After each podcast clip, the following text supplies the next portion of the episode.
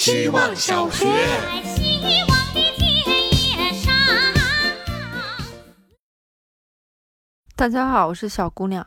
维生素 D 是羊毛制成的哦，它的主要功效是补钙，而且百度百科还说维生素 D 可以让心情变好，因为它可以调节人体内部的一些环境，从而影响心情，让人处于一个积极、乐观、开朗的情绪之中。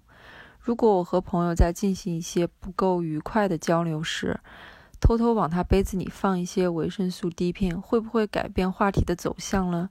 药片的工作原理应该也会因人而异。比如我吃它的时候，它会去我胃里做一些整理工作，清空深夜不自律而吃下的汉堡，消除负罪感，重获好心情。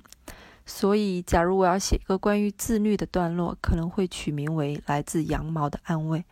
以上就是在任意起点处出发，不刻意控制思维，去掉讲道理的野心，在一分钟里所冲出的距离吧。希望小学。大家好，我是小七。之前小郭老师说他很喜欢比喻，我想我也是。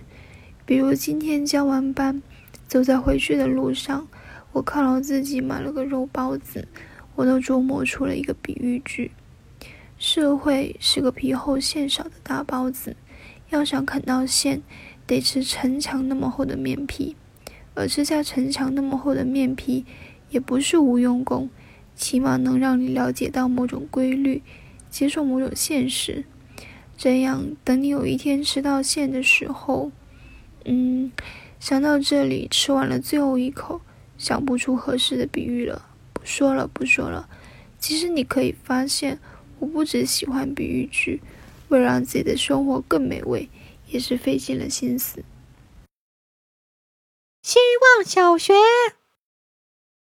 大家好，我是小包。早晨做了一个很悲伤的梦，醒来还是很难过，以至于一整天都记着这个梦。尽管奶奶还健在，但这是我第二次梦见她离世的场景。梦里是丧宴现场，两排小方桌靠着墙排列，每一周坐着三个人在吃饭。我坐在桌前，一直嚎啕大哭，无法接受，哭到睁眼醒过来。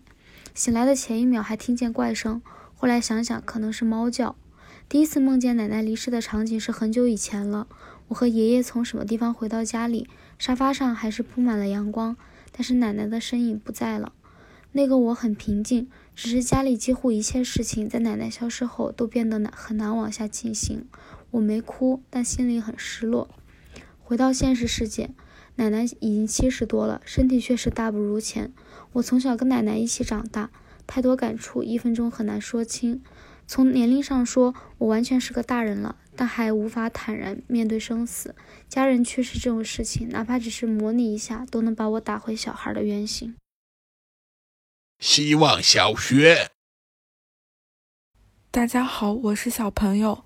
今天在逛无印的时候，站在一排的风扇前，瞄到了我去年买的同款 USB 桌面小电扇，标价幺九零。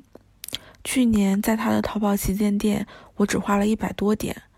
我跟朋友惊叹道：“我去年买的可没那么贵。”朋友说：“我去年买的说不定是冬季促销品。”是啊，同款同型的小电扇到了夏季又变成了货架上的热销品。看着面前刷刷刷转个不停的小电扇，仿佛扬眉吐气的向我宣告：“你看，我可没你想的那么便宜。”我把这个称之为电扇理论。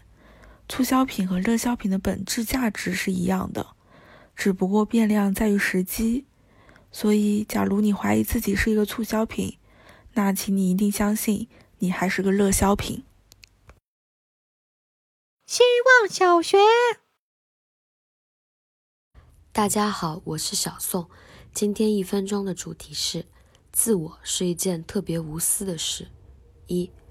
从小我就自我，从小我妈就说我自私，从小我就对别人说的自私持有怀疑，然后继续自我。前两个月，我妈跟我说，我发现你有大爱，这个发现跟她发现我自私中间间隔了二十多年。二，刚开始做广告，我就不相信市场调研，因为我并不相信被调研状况下的自己的反应。所以每次消费者洞察，我都说我我我我。每次都被客户说你只能代表你，除了你还有无数的人，你太自我。但直到现在，我依然这样。我知道我必须搞懂我，我搞懂了我，才能搞懂更多人。这不是因为我能代表很多人，这是因为我是很多人中的一份子。三，我居然贡献了一个这么有价值的哲学命题。